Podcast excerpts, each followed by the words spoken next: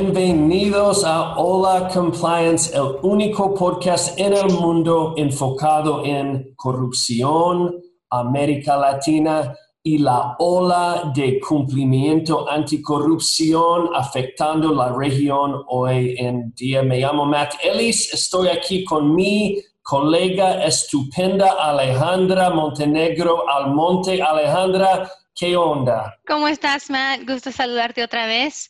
Bueno, ¿qué onda? En la última semana, Matt, hemos visto un nuevo caso salir del Departamento de Justicia que afecta a la región. Me parece que sería un buen tópico para discusión ahora, ¿sí? Perfecto, enfocando en Sergeant Marine, un caso importante. Exactamente. Sergeant Marine, como bien sabes, Matt, se declaró culpable en esta última semana frente al Departamento de Justicia, admitiendo que por ocho años, Matt, desde el 2010 hasta el 2018, pagó sobornos en tres países a funcionarios públicos en Ecuador, en Venezuela y en Brasil con el motivo eh, típico que vemos, ¿verdad? Para obtener contratos. Es una compañía de asfalto basada aquí en los Estados Unidos, en Boca Ratón, en Florida. Una compañía privada, no una compañía pública, no emite en la bolsa de valores. Parece tener negocios extensivos, pero el perfil de, compañía relativamente pequeño. ¿Qué piensas, Matt? qué observaciones nos tienes sobre este caso? Bueno, para mí hay un par de cosas, pero primero es muestra un, caso, un esquema compleja, ¿no? Como dijiste, tres países involucrados, ocho años de conducta cuestionable, múltiples personas, terceros, funcionarios públicos, cuerpos gubernamentales involucrados. Ah, Um, ¿qué más? Una, un esquema con sí el uso de terceros intermediarios, pero también con uh, medidas o medios bastante interesantes. Así que para mí muestra una tendencia que vemos hoy en día con los funcionarios competentes de la FCPA, FCPA, y es un interés en identificar esquemas complejas y una atención y dedicación a, entender, investigar y, um, y, que, desconstruir estos esquemas. ¿Estás de acuerdo? 100% de acuerdo. Mencionas, Matt, que es un, un, un esquema compleja. Eh, y hemos visto en Latinoamérica situaciones similares, donde compañías, ya sea en los Estados Unidos o en otros lugares del mundo, desarrollan estos esquemas sumamente involucradas para llegar sobornos a funcionarios públicos. Específicamente en este caso, ¿qué, qué estamos viendo, Matt? Que quizás sea un perfil único o que deberíamos de resaltar para nuestra audiencia que vemos en este caso? algo que es bastante común, pero en cada caso es diferente, es el uso del lenguaje de código en los emails, en las comunicaciones. Y aquí la, misma cosa, estaban usando términos, nombres de personas, la palabra chocolate. vimos antes en el caso Orthofix involucrando pagos ilícitos a IMSS el, Instituto de Seguridad Social en, México usando la palabra chocolate. Es lo que hacemos nosotros como profesionales, como investigadores y siempre mantenemos listas de toda la terminología que vemos, que sabemos en el mundo, especialmente en América Latina, que refleja corrupción, soborno, pagos ilícitos, y hemos publicado también en el blog FCP Américas, en otros lugares, hemos publicado una lista comprensiva, en mi opinión, de esos tipos de palabras. ¿Te refieres, Matt, al uso de estos, estos códigos como chocolates para que se diseñe, están la intención de esconder, ¿verdad? De, confundir sobre qué se está hablando.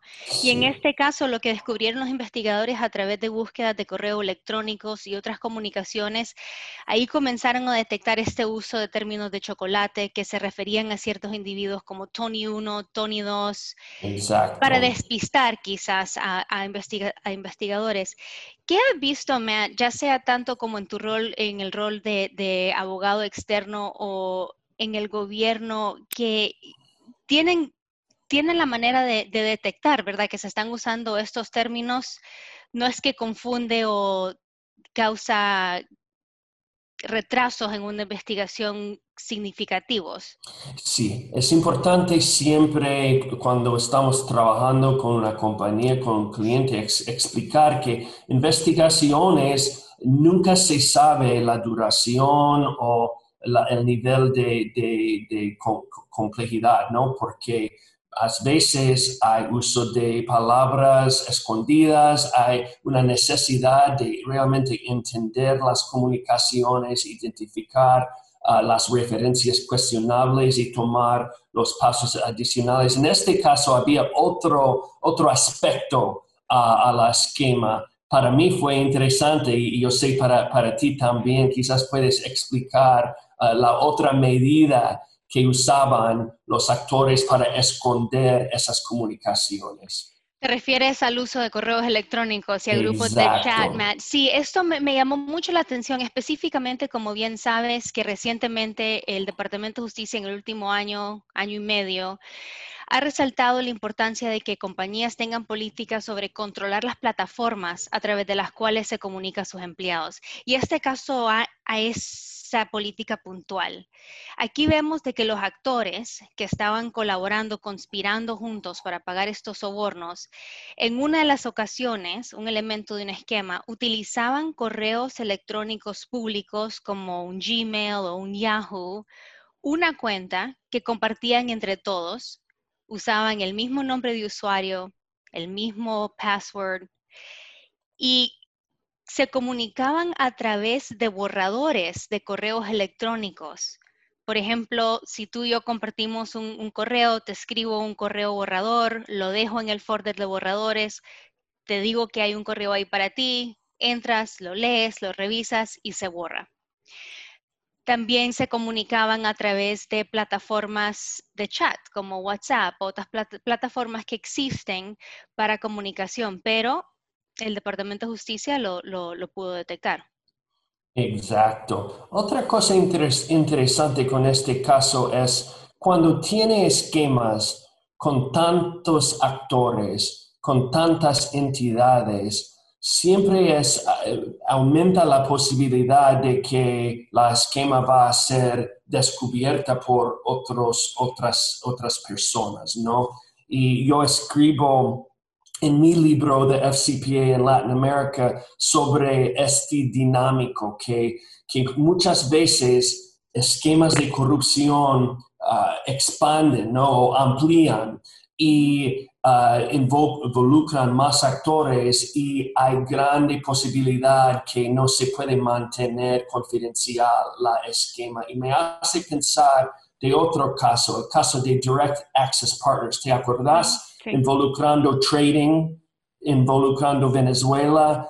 Y me acuerdo en este caso, el DOJ mencionó, there is no honor among thieves, no hay honor cuando se trata de, criminales, ¿no? Y es otro riesgo que tantos actores van a surgir desacuerdos, disputas y las cosas no se puede controlar. Es una, un mensaje de advertencia para gente de negocios en la región.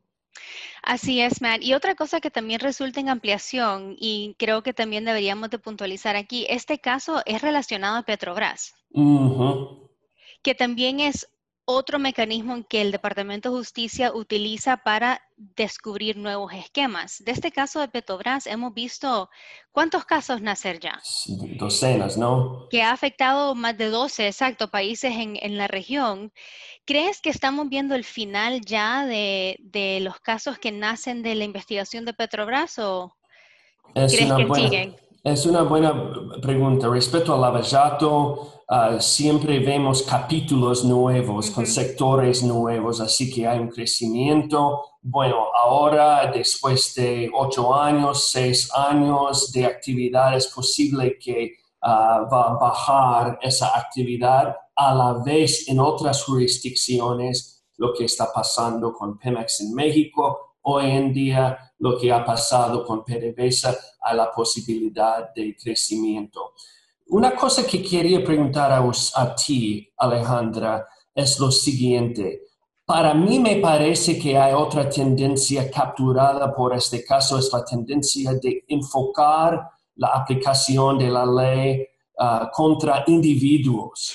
¿Y qué viste en este caso respecto a esta tendencia?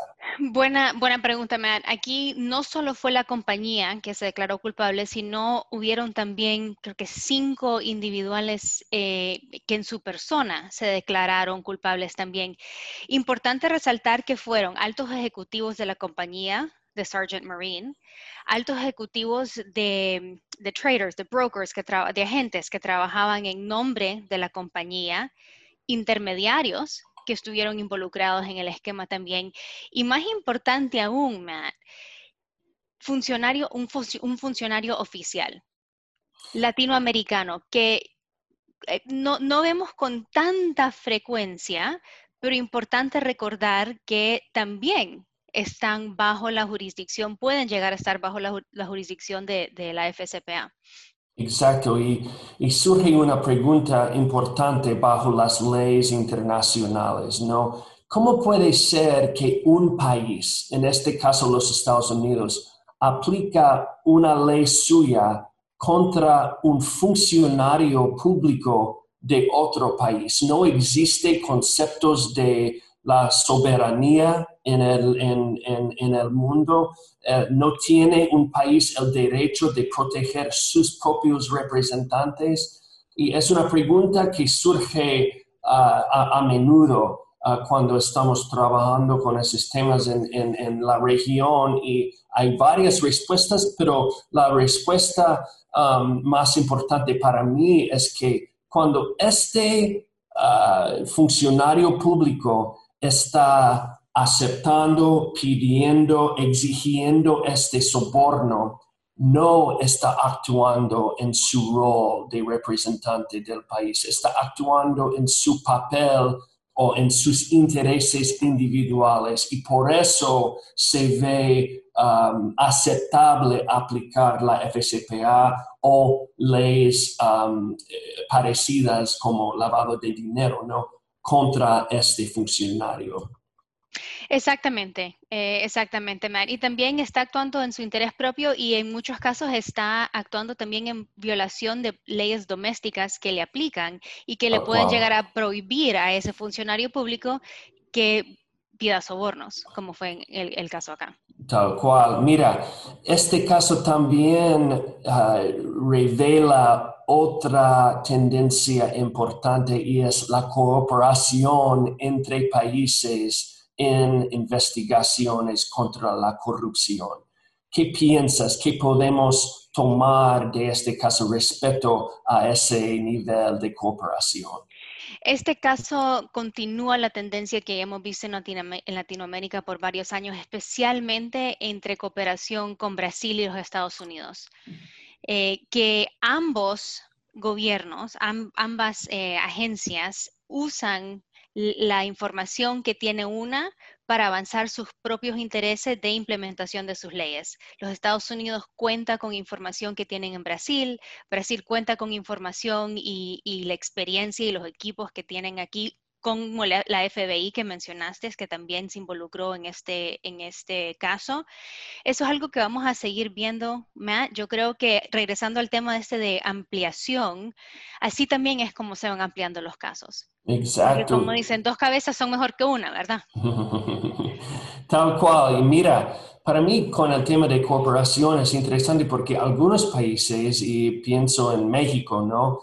Eh, tiene una historia de cooperación con los funcionarios de aplicación de los Estados Unidos, aunque las autoridades de México todavía no han aplicado sus propias leyes con una fuerza que esperamos. No, no entiendo por qué, pero una dinámica que vemos nosotros. Sí. Mira, contra la corriente. Siempre en estos podcasts compartimos con la audiencia unas mejores prácticas sobre cumplimiento. Reconocemos que el rol, especialmente ahora después de la celebración del compliance officer, no hace un par de días, y, usted, Alejandra, trabajaste años como un compliance Ah, como legal y un rol de compliance en una compañía muy importante. ¿Qué lesiones podemos compartir con la audiencia con este caso?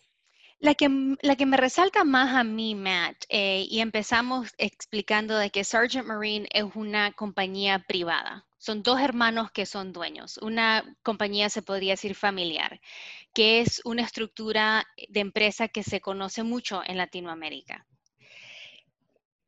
por lo cual no está eh, obligada bajo la FCPA, no está obligada de cumplir con la provisión de contabilidad y de libros y registros y de controles internos que le aplican a compañías públicas. Sin embargo, lo que vemos en, este caso es una falta de control tras otra vemos situaciones donde estos intermediarios que Sergeant Marine utilizó para pagar los sobornos fueron contratados a través de, acuerdos fraudulentos. E, escribieron contratos que eran ficticios. Esos contratos se tuvieron que redactar, aprobar y firmar. Una compañía que tiene controles eh, robustos jamás hubiera permitido que esos contratos nacieran. Segundo, se emitieron, estos intermediarios se emitieron facturas falsas.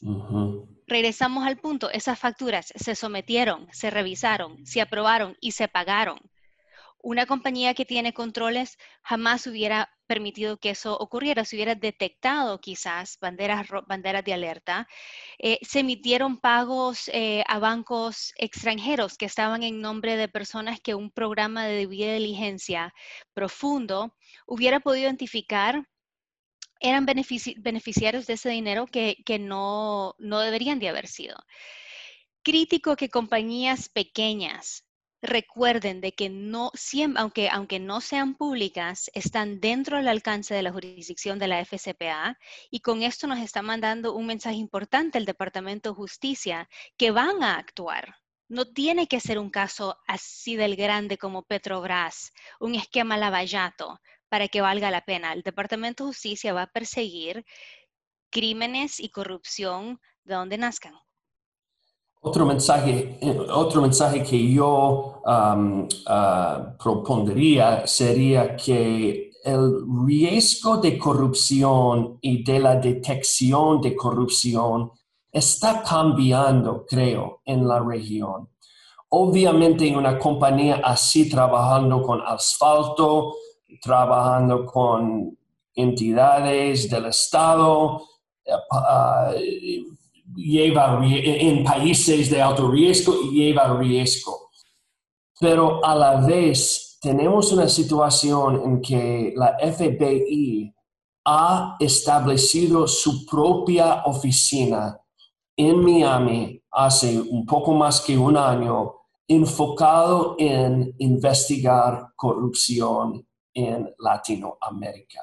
Y cuando nosotros tuvimos la oportunidad de conversar de manera pública con el encargado de esa oficina. Él nos, nos dijo claramente que deberíamos esperar más casos. Y también nos dijo que hay unos países, prioridades, Brasil, México, Colombia. No mencionó Venezuela ni Ecuador, pero obviamente ellos también en la pintura. El riesgo está evolucionando, ¿no?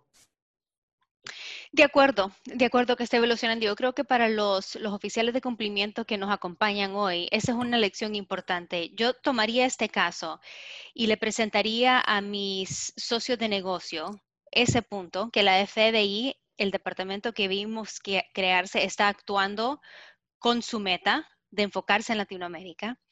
Segundo, la importancia de que compañías, no obstante el tamaño y que sean privadas, deberían de enfocarse en sus controles específicamente cuando viene a eh, controles sobre debida diligencia a terceros y el manejo del riesgo que acompaña eh, contratos con terceros. Y también este último punto, el, punto que discutimos antes de las plataformas de comunicación. Compañías deben de evaluar si tienen sus políticas bien claras sobre cuáles son las plataformas de comunicación que se aprueban y cuáles son las acciones, sanciones que le pueden aplicar a empleados que utilizan plataformas que no están eh, aprobadas por la compañía para eh, realizar transacciones que impacten a la compañía. Exacto, y para ah, agregar eh, a ese punto final, yo diría que el compliance officer tiene la habilidad de utilizar estas listas de lenguaje típico de corrupción para hacer sus propios asesoramientos, sus auditorías, sus testing, usando esas palabras para ver si hay algo obvio ocurriendo en, qué sé yo, en los libros y, registros, etcétera, como una manera de chequeo periódico um, para proteger a, la compañía. Mira, Alejandra, siempre bueno hablar con usted sobre esos temas. Estoy de acuerdo, es un caso sumamente importante y yo estoy esperando más sesiones, más episodios contigo para seguir explorando el tema. Igualmente, Matt. Gracias. Perfecto. Adiós. Adiós.